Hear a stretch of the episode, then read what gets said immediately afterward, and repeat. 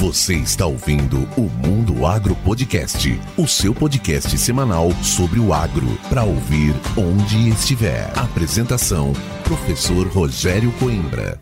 Esse episódio do Mundo Agro Podcast é um oferecimento da Momesso. Momesso, excelência no tratamento de sementes do on-farm ao industrial.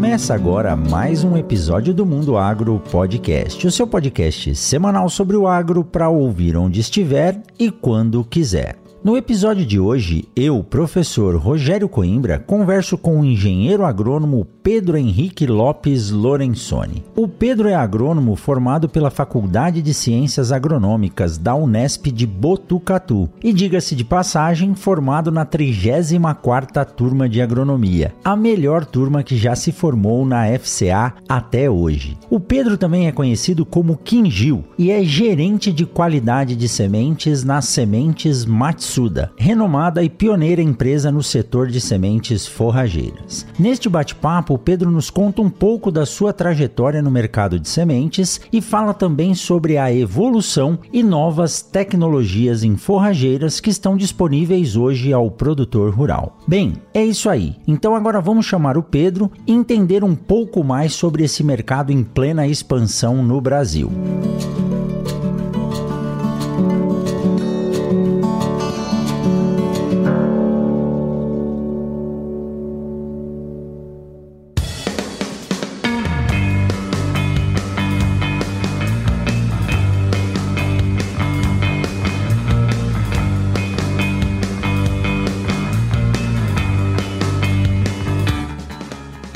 Muito bem, e hoje aqui na bancada do Mundo Agro Podcast eu tenho a honra, tô feliz pra caramba de estar conversando com esse cara, que é mais do que amigo meu, fomos colegas de república e hoje ele tá aí num setor que eu atuo também, ele atua na área específica de forrageiras e o cara não é moleza não, viu? Além de trabalhar com o que ele trabalha, representa aí a ISTA no Brasil no setor, já tá poliglota, meu grande amigo Pedro Henrique Lopes Lorenzoni, mais conhecido e o famoso Quingil. Quingil, seja muito bem-vindo ao Mundo Agro Podcast. Obrigado, Rogério, doutor Rogério, muqueado. Rapaz, satisfação enorme também estar presente aí no Mundo Agro. A gente acompanha bastante, acompanhou outros colegas de turma, inclusive, mas realmente uma satisfação enorme, como você bem colocou, né? A gente, além de colega de turma, ainda foi colega de república. Então, realmente, uma satisfação muito grande a gente estar conversando, trocando um pouquinho de ideias aí sobre o setor de sementes forrageiras, que realmente é um mercado que vem crescendo cada vez mais no Brasil como um todo, exportando bastante semente, várias empresas aí exportando. Então, e realmente, a gente, logicamente que tem um, um certo... O setor de forrageira em si, ele às vezes, lá no passado, lá atrás, ele era um pouquinho mal visto. E hoje não. Hoje essas grandes empresas aí idôneas, elas vêm mudando um pouquinho esse perfil aí. Então, realmente um, uma satisfação poder passar um pouquinho, trocar essas informações, bater esse papo aí e mostrar como que é um pouquinho do nosso setor. É isso aí, é um setor que tem crescido bastante e eu já estava devendo esse convite há muito tempo aqui, sabe, Kingil? E o ano passado, no Congresso Brasileiro de Sementes, eu falei, não vou deixar passar, mas chegou a hora, chegou a hora. E é isso aí. Bom, mercado de sementes já é algo que os nossos ouvintes aqui estão acostumados a gente falar bastante. Agora, existe dentro do mercado de sementes alguns setores que eu não, não tenho trazido muito para cá e é uma demanda, que é o mercado de forrageiras, flores, frutas e hortaliças, é outro baita mercado também. E hoje, nada melhor do que você, como eu disse aqui na abertura, é gerente de qualidade de sementes na Matsuda. Muitas tecnologias que hoje estão em uso no Brasil, eu sei que vocês desenvolveram dentro da Matsuda, trouxeram esse patamar para o mercado e vamos falar sobre isso. Mas antes de começar, e quem tá ouvindo aqui, eu vou chamar o Pedro Henrique de Quingil, porque não tem como chamar ele de outro nome. Eu nunca chamei ele de Pedro. Então, fiquem sabendo que Quingil é o nome dele da universidade que ficou aí. E provavelmente ele vai me chamar de Muqueado. Então, vocês já, já vão se acostumando aí. Antes de começar, Quingil, falar um pouco desse mercado, que é um mercado extremamente cativante, tem muita coisa nova pra gente conhecer. Eu quero que você fale para quem não conhece ainda um pouco da sua história. Da onde veio o Quingi o que, que ele foi fazer lá em Botucatu e como que ele chegou nesse setor cativante aí, que é o setor de sementes forrageiras. Ah, resumindo um pouquinho, a gente nasceu, cresceu e estudou aqui em, em Regente Feijó, uma cidade próxima aí a Presidente Prudente, para situar o pessoal um pouquinho melhor. E sempre, desde criança, eu tinha duas áreas que eu gostaria de focar que era ou totalmente semelhante, exército ou essa parte de agronomia. Tudo a ver, né? Uma coisa com a outra. então a gente foi, eu sempre ajudei meu avô no sítio, e assim que eu, a gente foi contemplado aí com vestibular, passamos aí, fiz a agronomia em Botucatu, como você bem também colocou. Algumas vezes eu vou te chamar de muqueado, porque além de mesma turma, a gente morou cinco anos praticamente aí juntos. Então é difícil a gente falar Rogério, doutor Rogério, como todo mundo às vezes a gente acompanha. E na faculdade, a gente foi trabalhando, tem aquelas matérias curriculares e tem aquelas extracurriculares que a gente, as optativas. Não sei se hoje também tem esse nome, mas as optativas eu sempre procurei trazer um pouquinho para esse ramo da pecuária. Então eu fiz bovinocultura de corte, bovinocultura de leite, caprinocultura, suinocultura, bubalinocultura. Então eu foquei a minha graduação um pouquinho nessa área de, mais voltada para cultura de animais mesmo, para pecuária basicamente. E aí depois da formação, né, da graduação, a gente tem sempre aquela o estágio obrigatório e o estágio obrigatório eu já vim fazer na Matsuda. Eu enviei meu currículo, comentei sobre o estágio obrigatório e tal, e o pessoal me aceitou como estagiário. Isso aí lá em 2022. E aí, depois desse período. 2002, hein? 2022 foi ano passado. Verdade. 2002. Tá querendo enganar a turma aí para não falar a idade, né? Verdade. Então, lá em 2002, a gente veio fazer o estágio obrigatório. Aí, depois da formação, mais ou menos em, em julho de 2003, aí o pessoal me chamou para fazer uma entrevista, como já conhecia. Quando eu fui para a entrevista, Aí ele já falou, falei, não, já é para contratação. Então a gente acabou ficando aí na Matsuda. Então desde 2003 aí a gente está aí no setor. Comecei primeiro acompanhando os campos de produção da empresa, depois fui para a parte de atendimento ao cliente, atendimento aos representantes. E aí mais ou menos em 2006 para 2007, aí o pessoal da diretoria pediu para que eu assumisse a gerência do laboratório, que aí a gente tava, já tinha iniciado o processo de credenciamento e acreditação do laboratório na ISTA, e aí precisava de uma pessoa mais voltada para essa área, que a gente, agora o laboratório continuasse seu serviço, tudo, mas a gente ficava como um suporte. Só que aí, por conta dessa demanda também, precisava sempre de um técnico mesmo ali no dia a dia, focando ali no controle de qualidade, no desempenho dos equipamentos, treinamento de colaborador, de, dos analistas. Então, o pessoal viu em mim aí um perfil melhor, não diria melhor, mas um perfil um pouquinho mais focado para essa área de tratamento pessoal. Eu gosto bastante dessa área de conversação com o pessoal, troca de experiência. Eu gosto de ensinar, então gosto de conversar, mostrar, passar um pouco do que eu sei, do que eu aprendo. Então o pessoal me convidou para fazer parte e estou no laboratório. Diria que 80% do meu tempo hoje na empresa é focado em ações do laboratório e os outros 20%, igual a gente estava comentando um pouquinho sobre incrustação de sementes, que é um mercado que vem crescendo cada vez mais. E hoje esses 20% é outros afazeres e eu diria que 15% desses 20 aí é basicamente a parte de incrustação, que aí eu também acabei assumindo a gerência da unidade de, de tratamento e recobrimento de sementes da empresa. Então assim, fica bem, então quando a gente fala, ah, vamos vai ter um congresso de semente, vai ter um congresso de forragicultura, vai ter um simpósio. Então, normalmente vão outros técnicos da empresa, outros colegas. Então, quando é algum simpósio, algum congresso mais voltado a essa área de análises, ou de tecnologia de semente, aí com certeza quem tiver presente vai ter uma chance maior de me encontrar. E aí estamos aí até hoje. Ah, legal.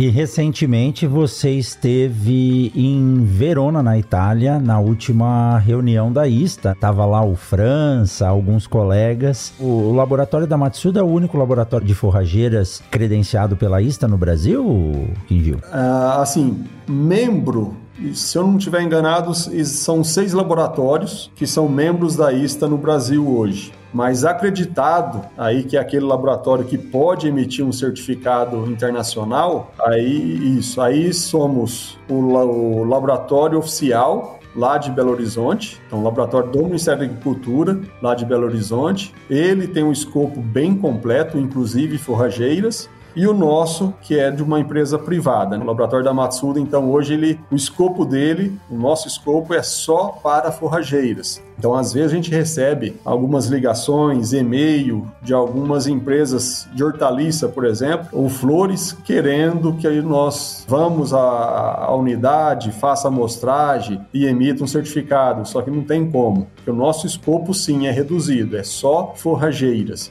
Aí, nesse caso, a gente sempre tem orientado a buscar entrar em contato com o laboratório oficial Belo Horizonte, que aí no escopo deles, aí sim é um pouco mais completo e poderia atender essa demanda aí. Muito bom.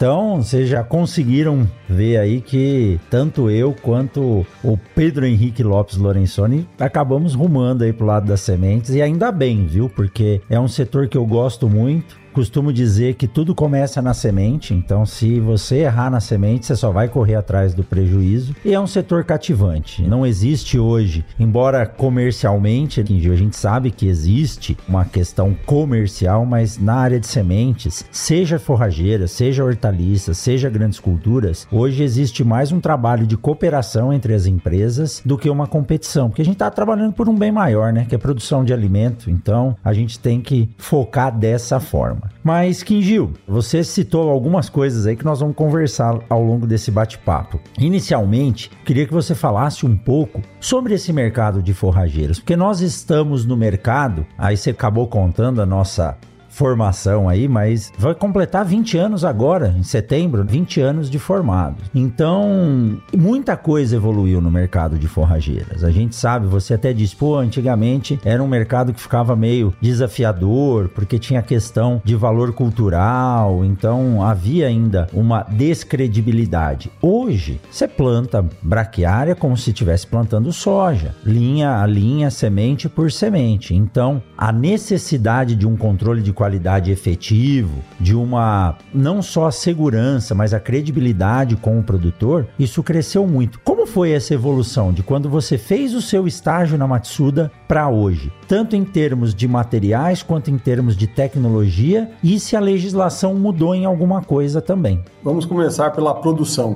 Então, a produção de semente forrageira, ela, de quando eu entrei, ela já mudou significativamente. Antes de eu entrar, já era a mão de obra, o, o esforço laboral realmente era muito grande. Antigamente, a gente falava em 40, 50, às vezes até 60 lavoureiros, 60 pessoas ou colaboradores para colher um hectare. Então, tinha essa demanda aí por falta de equipamentos. Aí, quando eu entrei, já tinha alguns equipamentos algumas colheitadeiras de semente. Inclusive, como você comentou, a Matsuda ela trabalha tanto com a linha de sementes, mas também outros segmentos. E um deles é a parte de equipamentos. Então, ela também desenvolve equipamentos que auxiliam os cooperados, os produtores a colher sementes cada vez com uma qualidade superior. Então, naquele tempo ainda tinha muitas áreas sendo colhidas de forma manual, que realmente demandava muitas pessoas para colher um único hectare. Depois veio alguns equipamentos que simulavam essas colheitas manuais aí, que é por processo de varredura,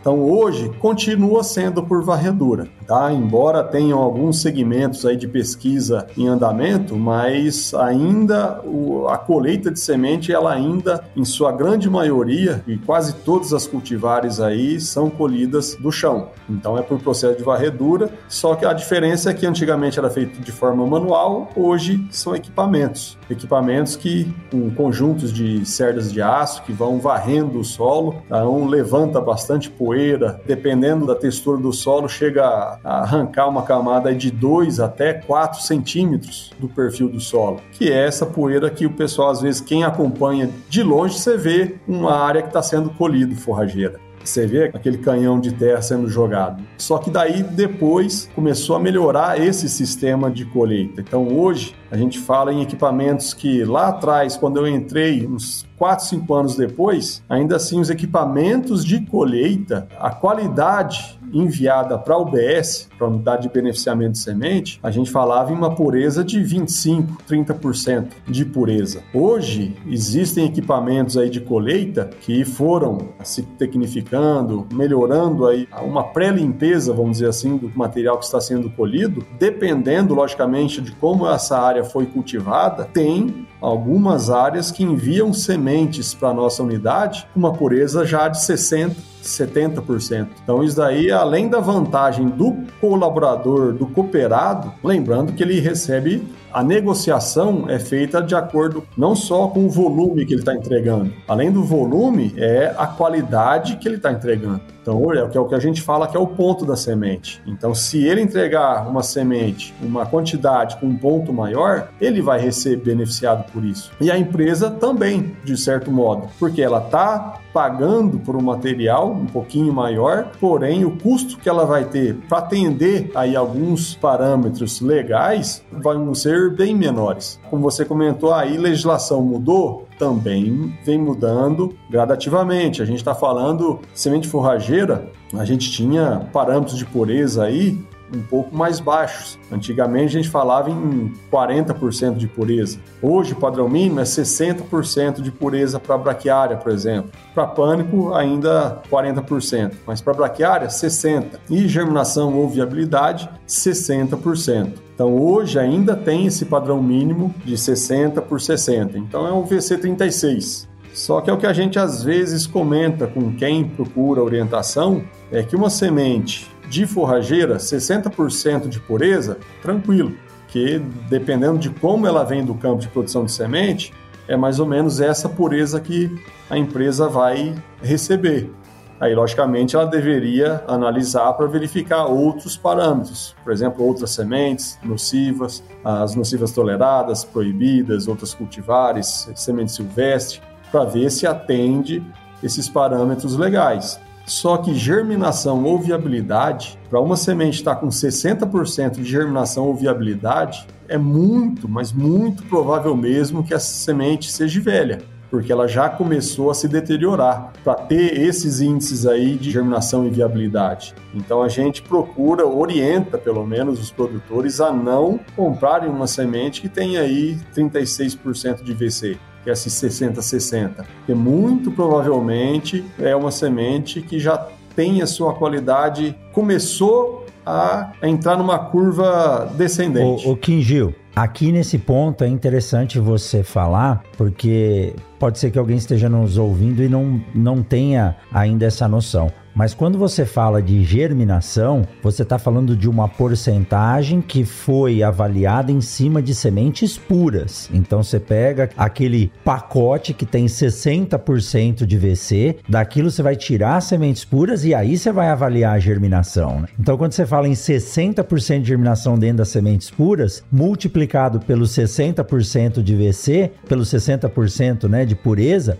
aí vai dar o valor cultural. É isso, né, também para forrageira. Isso. Isso, exatamente. Então, quando a gente fala o VC36, é uma semente que tem 60% de pureza. Então, para fazer uma conta rápida, se a embalagem tem 10 quilos, o que seria o VC36, que é o 60-60? 60% de pureza. Então, 6 quilos são de sementes puras. Os outros 4 quilos é um enchimento, é um material inerte. Pelo menos deveria ser. Agora, desses 6 quilos de sementes puras, é onde são realizados aí os testes de germinação ou viabilidade, ou os dois. E Se eu pegar 60% desse volume, desses 6 quilos, se germinar 60%, vai fechar aproximadamente 3,6 quilos. Então, ou seja, estou comprando 10 quilos tá? Só que o que eu tenho de sementes puras com potencial para formar uma plântula são de apenas 3,6 quilos. Então essa seria basicamente uma continha rápida e fácil para a pessoa entender que ele está comprando 10 quilos, mas o que realmente é efetivo são apenas 3,6 kg. Então hoje imagina um gráfico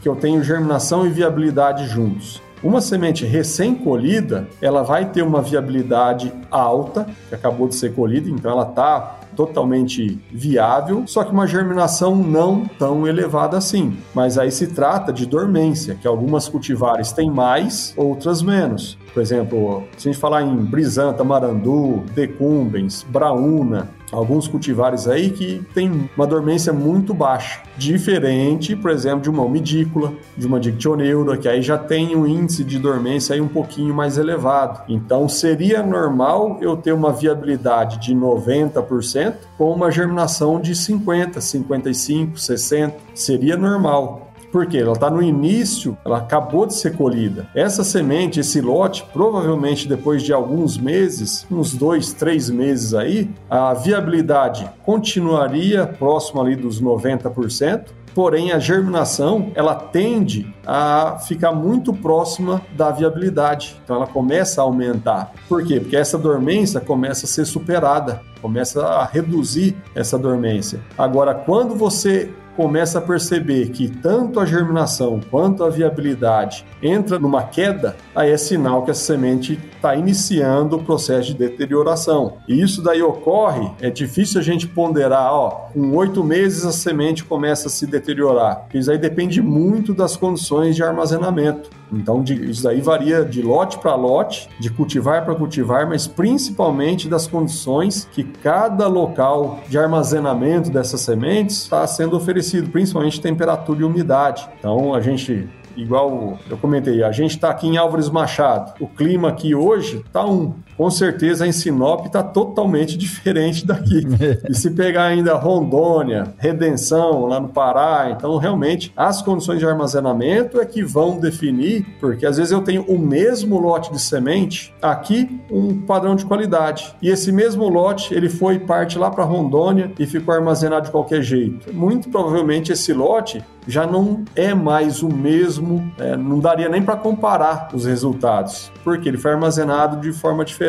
Então é difícil a gente ponderar essa situação. O que a gente sabe é que se iniciou a queda dessa curva, a tendência é só para baixo. É igual aquela acreditada, né? É o fogo morra acima, a água morra abaixo semente, quando entra ali, realmente é difícil a gente melhorar a germinação ou manter. Que ainda se ela mantesse, ah, eu comprei uma semente Tava PC36 bom. e eu tenho uma semente PC36. De repente você armazena ela por um mês, você já não tem mais 36. Talvez você tenha 30, 25. Então é complicado esse mercado. Então por isso que Aqui, por exemplo, na Matsudas, a gente tem procurado orientar os nossos representantes, tentando trazer os representantes para essa visão de que a melhor semente tanto para eles quanto para a gente, é o que? Comercializar sementes de alta pureza. Então não é nem, não estou nem dizendo essa questão de VC50, por exemplo que seria próximo de 60%, 62% de pureza, com aproximadamente aí 82%,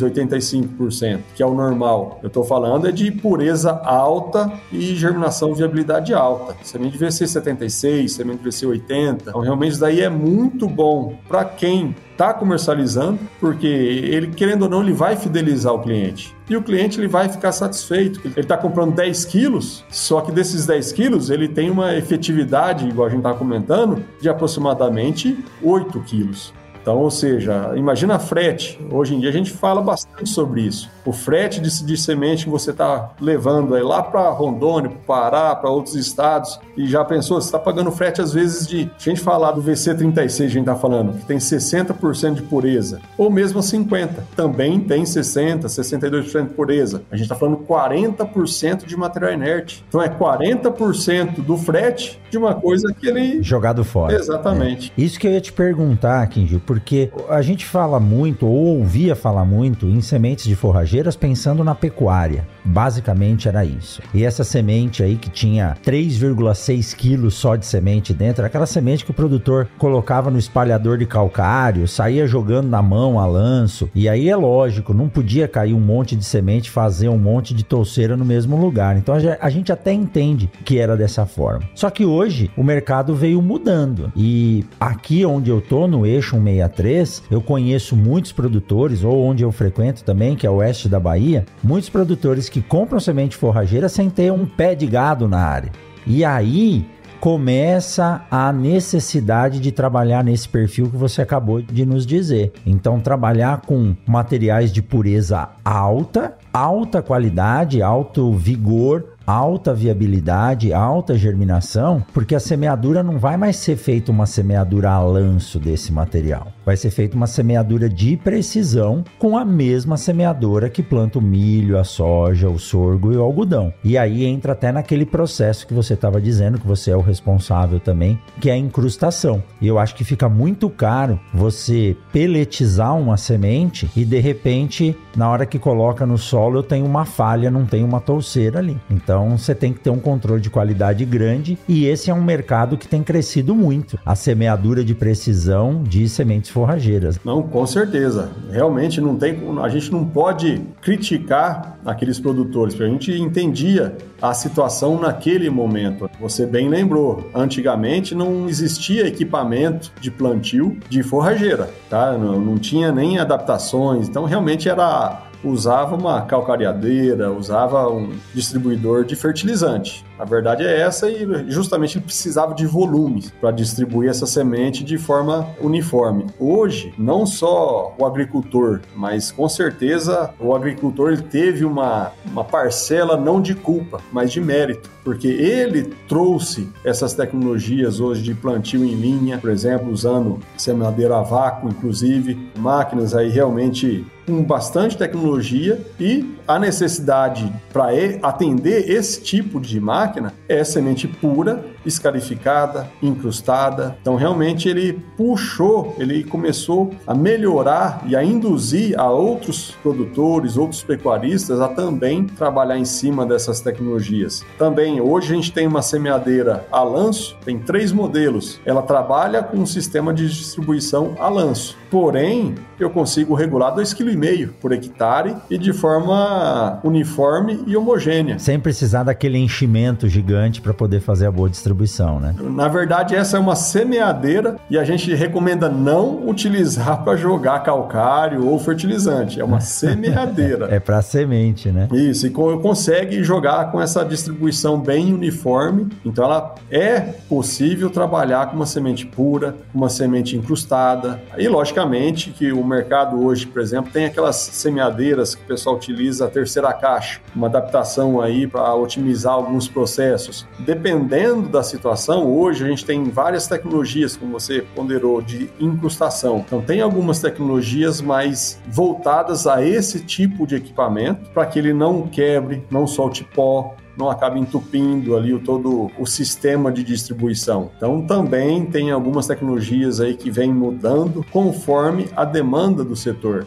Então, em relação à tecnologia de sementes, na verdade, quem faz com que as empresas invistam em tecnologia ou tentam buscar as, essas melhorias, a demanda é vem do próprio produtor que está utilizando as sementes ali no dia a dia. Então, isso aí aconteceu bastante com a empresa, não só no desenvolvimento de novos materiais, na pesquisa e desenvolvimento de novos materiais, de repente mais tolerante a encharcamento, materiais mais tolerantes à seca, mas também tecnologias de recobrimento, é, tecnologias de tratamento para favorecer algumas necessidades aí que eles tinham justamente com equipamentos. Já pensou pegar, a gente comenta bastante sobre a questão do plantio em linha, que antigamente não tinha disco próprio. Então, às vezes, eles utilizavam aquele disco de sorgo, que era o mais semelhante, o que mais é, chegava próximo ali da necessidade. Hoje não, hoje já tem aí algumas empresas de fabricantes de disco que já trabalham, já tem o disco próprio para forrageiras. Tem para braquiária, tem para pânico, então tem para várias espécies aí de forrageira e que com certeza atendem tranquilamente essa necessidade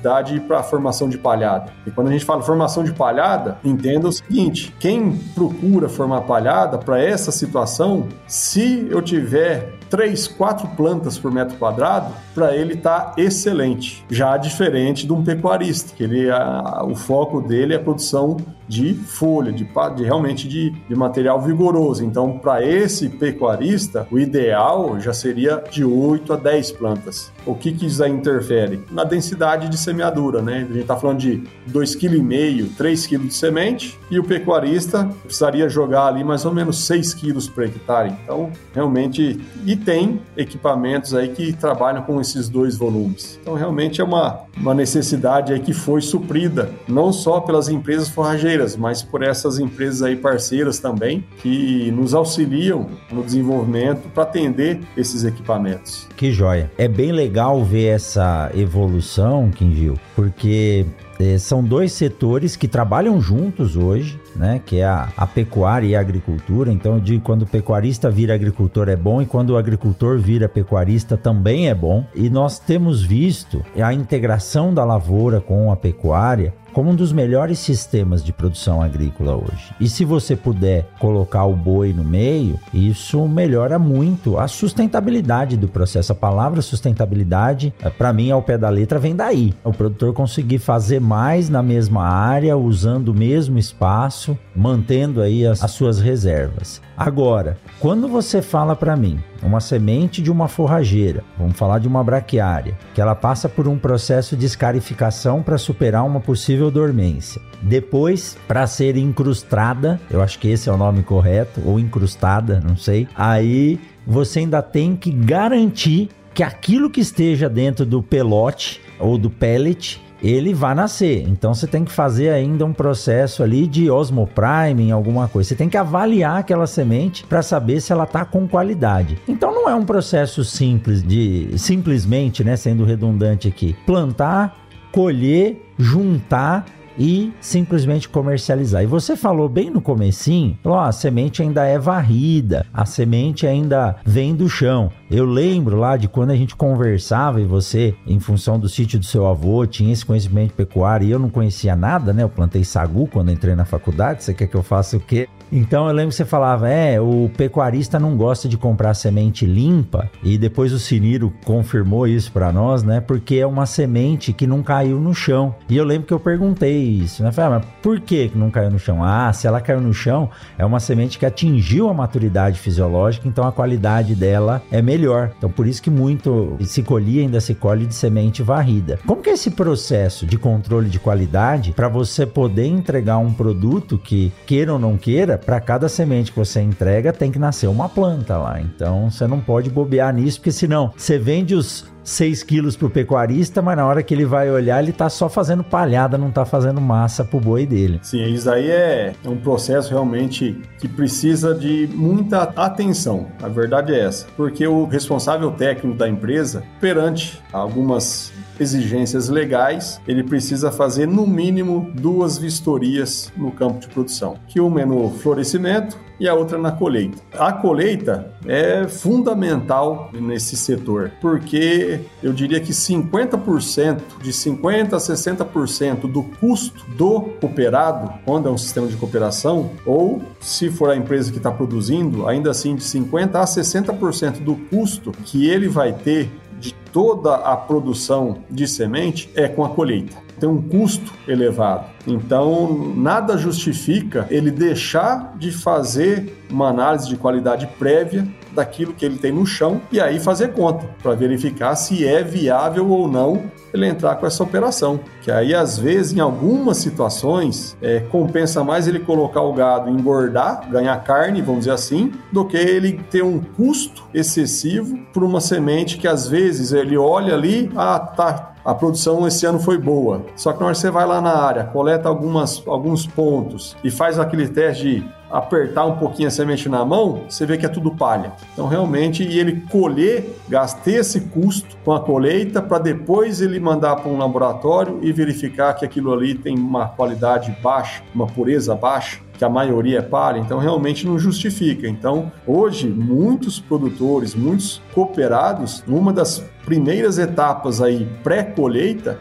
é fazer essa análise essa análise prévia e verificar se compensa ou não entrar com a colheita. Depois que esse lote foi colhido, com, certeza aquela semente que atingiu a, a maturação, porque ela se degrana naturalmente. Por isso que a colheita do cacho ela é dificultada, porque assim que ela atinge a maturação, ela cai, ela se desprende da planta e cai. Então isso daí dificulta muito colher uma semente de, de qualidade fisiológica alta do cacho. No cacho, perfeito. Diferente, por exemplo, da umidícula. A umidícula ainda consegue reter um pouquinho mais a semente por um período um pouquinho maior, o que viabiliza a colheita do cacho. Agora, essa semente com uma pureza baixa, vamos dizer assim, mas hoje, como eu comentei, tem equipamentos aí que consegue trabalhar com uma pré-limpeza já acoplada, envia para a UBS uma semente com 50, 60, dependendo da situação, até 70% de pureza. Só que outra coisa que também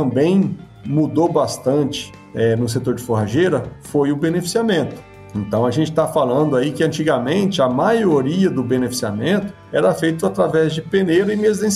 Separava a semente dos materiais inertes por diferença de tamanho e peso. Tá? Basicamente, eram os dois equipamentos aí que uma sementeira tinha. Hoje já entrou um outro processo, que é o que separa sementes por cor.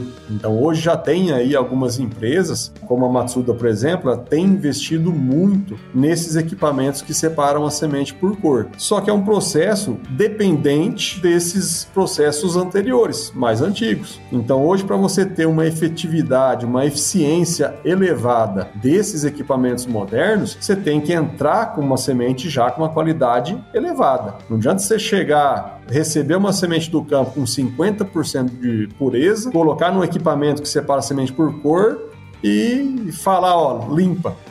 E jogar as regulagens, as tonalidades, ele não vai ter uma eficiência boa.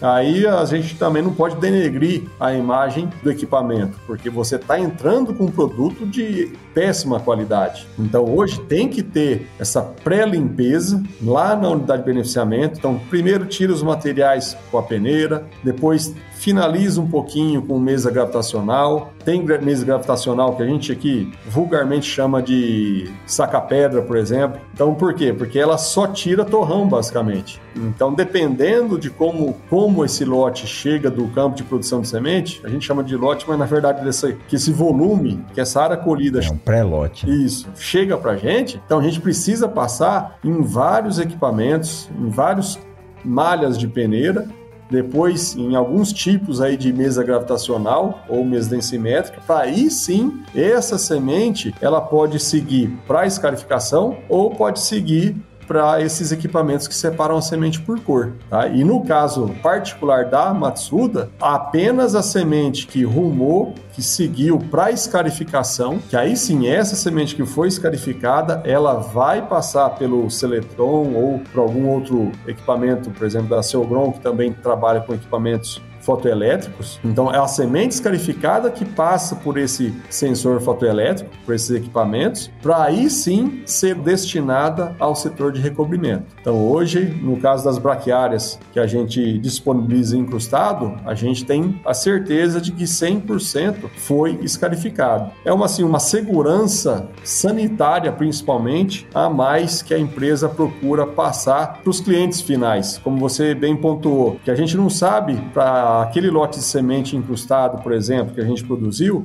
não tem como a gente saber se o cliente final vai ser um pecuarista, se ele vai formar pasto, se ele vai futuramente vai trabalhar com só plantio direto, só formação de palhada, integração lavoura-pecuária. Então a gente não sabe a destinação final. Então, por conta disso, a gente procura sempre zelar não só pela questão da pureza física e da qualidade fisiológica, mas a gente também tem um certo cuidado com esse apelo sanitário, porque uma semente escarificada, a chance de levar, por exemplo, impurezas indesejadas para uma área, às vezes isenta, é um pouquinho maior.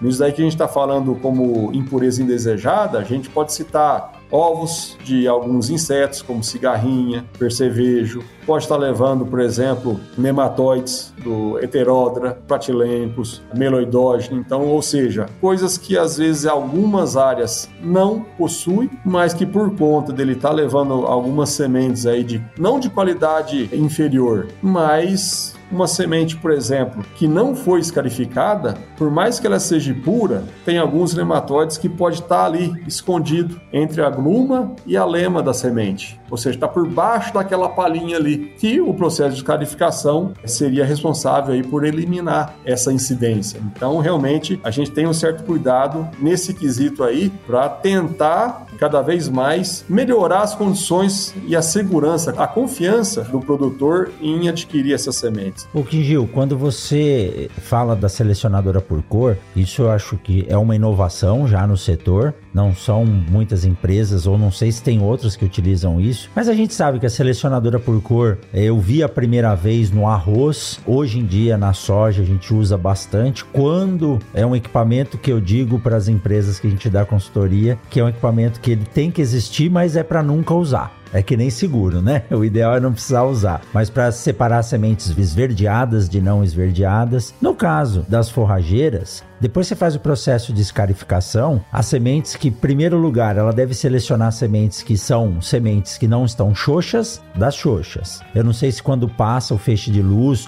ou a tonalidade dela, a frequência lá você consegue ver. E outra coisa, se é uma semente que foi atacada por um inseto ou se ela tá com um nematóide aderido, também muda a cor. E aí você consegue eliminar isso nesse processo. Além de dar garantia de pureza para que ela possa ir para incrustação, você também dá uma garantia sanitária de que a semente não está levando nada além da semente para o campo. Sim, né? sim. Até assim, no caso de semente xoxa, nem é tanto o problema, porque a semente xoxa a gente consegue tirar na densimétrica. Agora o que a gente trabalha bastante é, é a semente meia grana ou meia massa. Então hoje existem aí três tipos de deformidades, vamos dizer assim, que é a semente meia grana, que é aquela que possui embrião, endosperma, mas bem reduzido, ele não completou a maturação. Existe a semente mal formada, que é uma semente que às vezes durante o processo ali de enchimento e maturação ocorreu alguma deformidade, alguma mutação ali, ele o embrião não formou ou o endosperma não formou.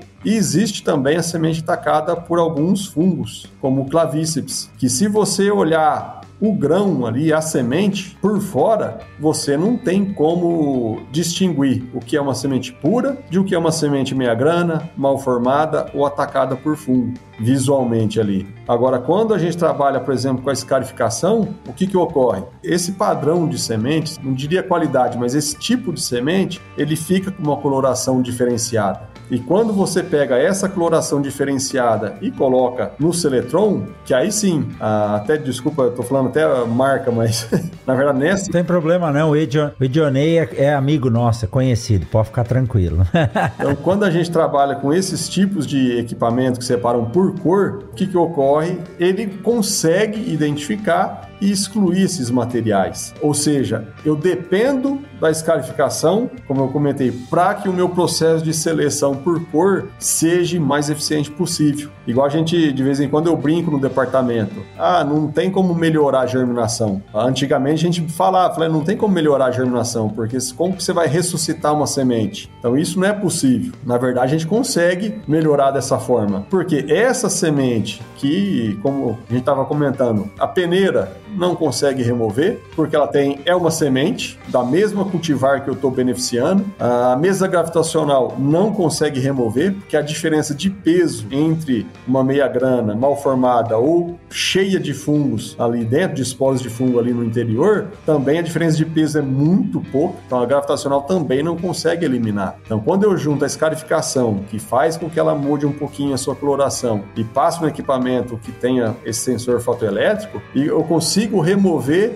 essa semente, que inclusive no laboratório, lá na análise de pureza, elas com certeza seriam classificadas como sementes puras e seriam submetidas ao teste de tetrazóleo ou germinação. E aí eu tenho, teria uma germinação e viabilidade mais baixa. Então, como eu removo esse tipo de semente, esses padrões de semente do lote, querendo ou não, a germinação e a viabilidade desse lote vai ser melhor. Então, não é que eu estou ressuscitando semente, mas a gente consegue melhorar a germinação daquilo que veio do campo. Exato. A gente não consegue pegar uma semente que não ia nascer e fazê-la nascer. Agora, quando a gente fala de uma população, Eu consigo selecionar os melhores dentro dessa população Exato. e aí eu consigo elevar assim o padrão de germinação do lote através desses processos. Né? Exatamente. Né? Nas sementes esverdeadas, os trabalhos que nós fizemos em algumas empresas, você conseguia ganhar dois ou três pontos de germinação retirando a semente esverdeada. É lógico, como você disse lá no começo, a máquina não vai fazer milagre. Lembrando também que o rendimento acaba caindo um pouco, porque para cada semente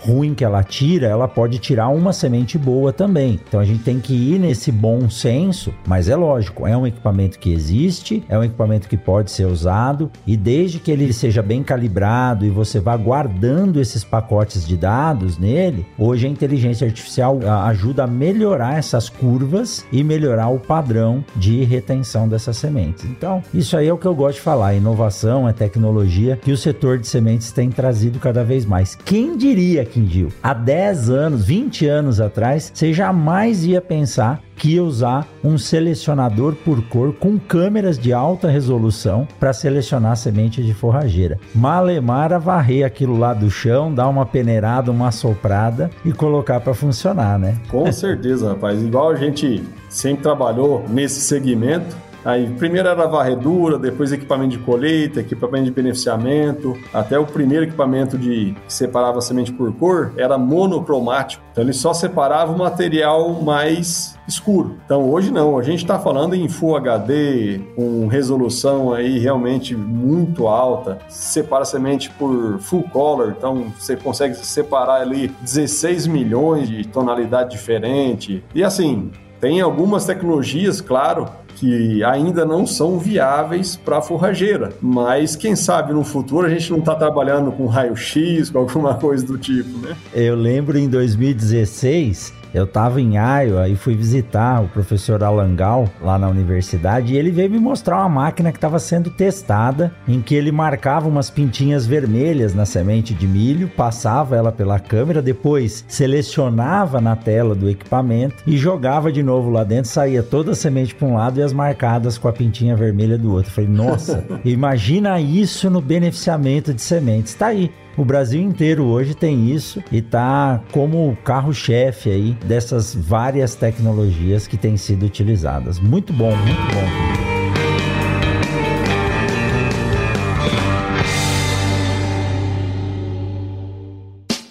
Siga o Mundo Agro Podcast nas redes sociais: Instagram, Facebook e Twitter. Arroba Mundo Agro Podcast.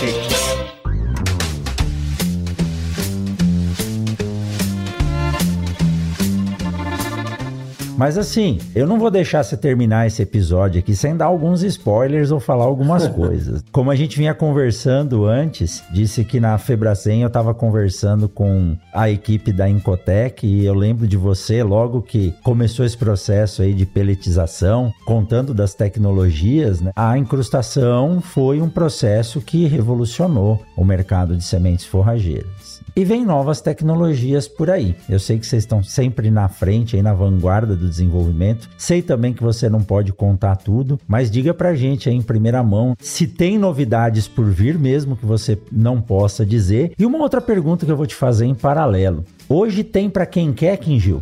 Se tiver semente para vender, você consegue vender tudo ou hoje você ainda enfrenta aquele problema que a demanda é muito maior do que o que você consegue produzir? Tô dizendo assim, se tiver gente aí querendo se tornar cooperado para produzir semente tem espaço no mercado ainda? Aí você escolhe a ordem de qual das duas você quer começar aí para responder, tá?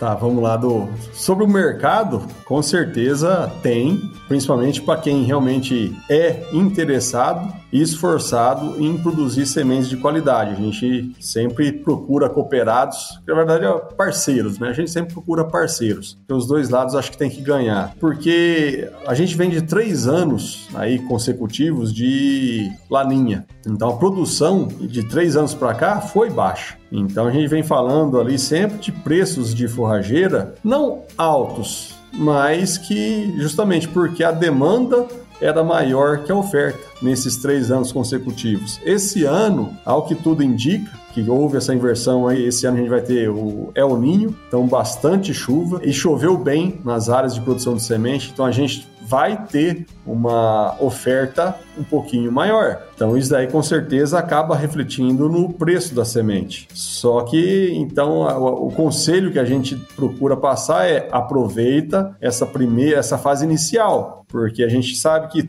o clima, ele de repente ele muda de novo. Então aproveita esse comecinho de safra para fazer seu planejamento e fazer seu orçamento e compra, porque pode ser que lá no meio da safra, do meio para o final, o preço volte ao normal. Realmente a gente está falando de quase 40%, 50% mais baixo em relação ao ano passado. Então, quem tiver aí interesse em formar, aproveita a chance, aproveita a oportunidade. E lembrando que nem sempre preço baixo é sinônimo de qualidade. O produtor tem que lembrar muito bem disso, né? Exatamente. Desconfia aí comprando gato por lebre, né? Com certeza. E em relação à tecnologia, com certeza a empresa ela não pode parar. Então, a gente tem na Incotec aí uma empresa parceira já há muitos e muitos anos, e sempre que a gente tem uma demanda, tem uma necessidade, que como eu comentei, quem traz essa demanda, às vezes é o departamento técnico, mas na maioria das situações é quem utiliza nossas sementes. E a gente procura atender. Então houve uma certa demanda aí, um apelo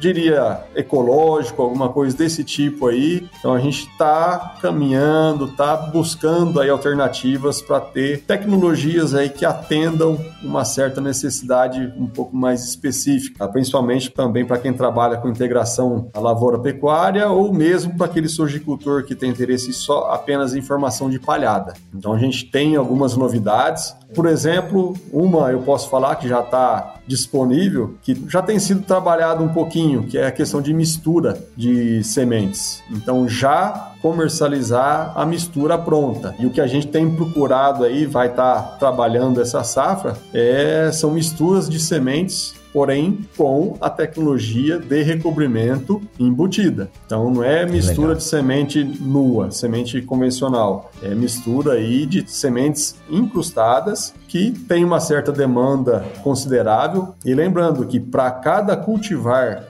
que seja misturado, a tecnologia de recobrimento, ela por si só, ela já identifica que houve o tratamento. Mas quando eu misturo cultivares ou espécies, eu preciso que cada incrustação tenha a sua distinção, para que quem compre essa semente ou quem fiscalize essa semente tenha condições de determinar qual semente é qual. Então, de forma que a, o que eu garanta, ah, por exemplo, uma mistura de meio a meio, então que eu consiga visualizar que tem 50% de uma, 50% de outra, para misturas que tem mais de duas composições, eu consiga verificar se aquela composição que eu ofertei é a que realmente tem ali dentro da embalagem. Então, ou seja, para isso eu preciso de duas, três, quatro tecnologias de recobrimento. Então. Deve ficar bonito, hein? Fica. fica bastante. Inclusive, até o pessoal da Ecotec está aqui em Alves Machado, a gente está trabalhando junto aí para realmente começar essa safra aí pé direito. E com certeza isso daí já é um acontecimento já disponível. E tem outros aí que estão por vir, que aí sim, com certeza, vão trazer aí grandes benefícios para quem procura esse apelo aí mais ecológico, mais sustentável. Tem coisa no forno. Bom, vamos fazer um combinado aqui. Opa! Quando você tiver no pré-lançamento disso aí, que você puder contar, você volta de novo aqui, conta em primeira mão no Mundo Agro Podcast, tá bom? Tá combinado não? Combinado, combinadíssimo. é isso aí, fico imaginando essa questão das misturas aí de forrageiras, a diferença de identificação. E eu sou um grande defensor das sementes coloridas. Hoje o produtor rural e a empresa acaba escolhendo nas empresas de polímeros os polímeros mais escuros. É lógico, existe toda uma questão conceitual, mas eu gosto da semente colorida. E principalmente porque o produtor chega e fala: Coimbra, não dá para achar semente preta no solo. Eu tenho que ter uma cor colorida. Aí eu falo para as empresas: pô, a cor da empresa é vermelha, faz a semente vermelha. A cor da empresa é dourada, faz a semente dourada. As empresas de polímero estão aí. O polímero é incolor, mas ele consegue pigmentar ele da cor que ele quiser. Então faz um negócio visualmente bonito. Não estou falando que a cor escura diz que a semente é ruim, pelo contrário. Mas para achar a semente no solo, para ver o tipo de tratamento, eu sou defensor da cor. Aqui no laboratório. Quando a gente vai fazer aula, treinamento ou usar tratamento, presta serviço de tratamento de sementes industrial para experimentação, aí eu uso os polímeros que eu recebo aqui para deixar bem colorido aqui, Gil, para que fique bem visível. Então eu imagino que essas misturas, além de ser bom para o processo de mistura, de integração e mistura de materiais, a coloração deve ficar bem legal também. Então vamos ficar combinado aqui. Quando vocês forem lançar essa tecnologia, você me avisa e nós vamos lançar em primeira mão aqui no Mundo Agro Podcast. Pode deixar, tá combinado.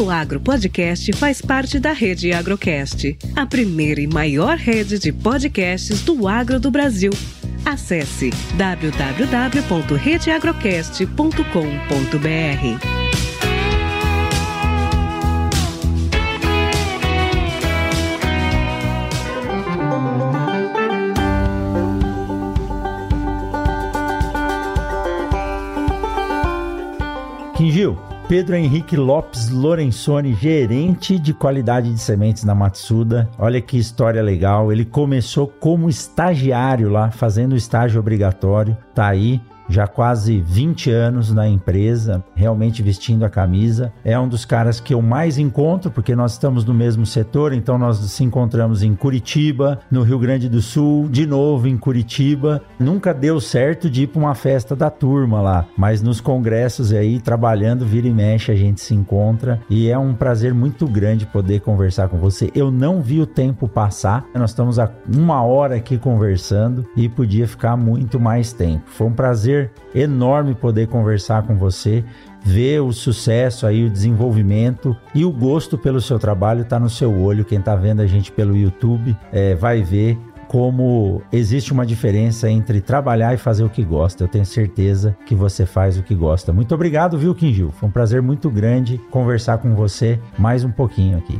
Rapaz, o prazer todo meu de voltar a conversar com você. Como você bem colocou, a gente se encontrou bastante em alguns congressos e você fica aí também o convite, né? Você está devendo uma visita aqui pra gente na Matsuda. Vai ser muito bem recebido para tentar mostrar um pouquinho também do que a gente gente faz aqui na prática, com certeza. Eu sei que também você é um, uma pessoa que gosta de conhecimento, então eu gostaria, sinceramente, de receber você aqui e mostrar um pouquinho dessas tecnologias que a gente tem e com certeza acho que sempre a gente acaba aprendendo um pouquinho. Cada lugar que a gente vai, a gente acaba levando um pouquinho de conhecimento. Por mais que, igual a gente tem um, eu tenho uma admiração muito grande aí pelo profissional que você se formou, lá de Botucatu, na República, a gente conversava lá no primeiro ano da, do melancia dando em pé de jaca e tudo mais. Então, rapaz, hoje você vê aí um cara excepcional profissionalmente e como pessoa também, sempre que a gente se encontra, como você bem colocou, parece que a, o tempo vai, vai fluindo e a gente não vê passar. Então, realmente é um prazer enorme estar participando e, com certeza, espero que tenha levado um pouquinho de informações aí para quem nos assiste. Com certeza, com certeza. E aí, ó, vamos fazer o seguinte: eu vou alinhar esse negócio, então nós vamos combinar essa visita na Matsuda com a gravação do próximo episódio quando você for lançar essas tecnologias aí que você não pode contar ainda hoje. Vou deixar tudo alinhado, nós vamos conversar depois aqui em off para marcar essa visita. E já passei pertinho, não parei, você ficou bravo. Vamos marcar uma visita específica aí, tá bom? Opa, mais que combinado.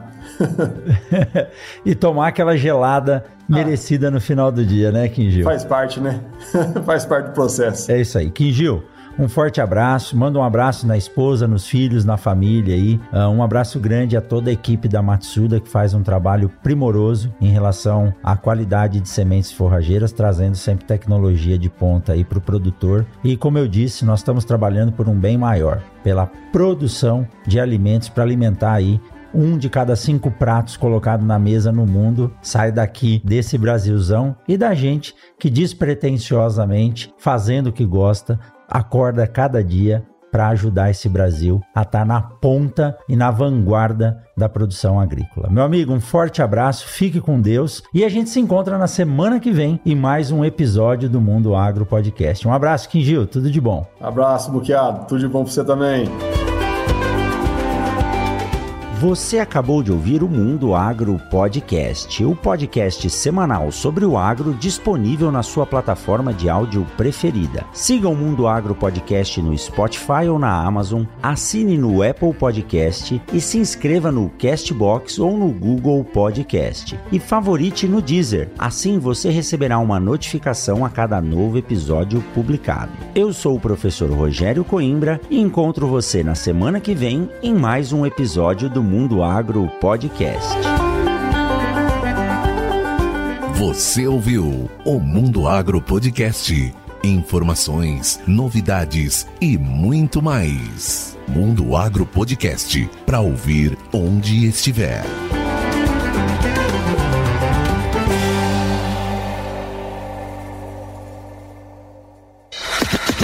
Olá, meu nome é Thiago e eu sou o editor desse podcast. Para saber mais sobre o meu trabalho é muito fácil. Segue lá no Instagram, arroba eu, Thiago Augusto. Até o próximo podcast.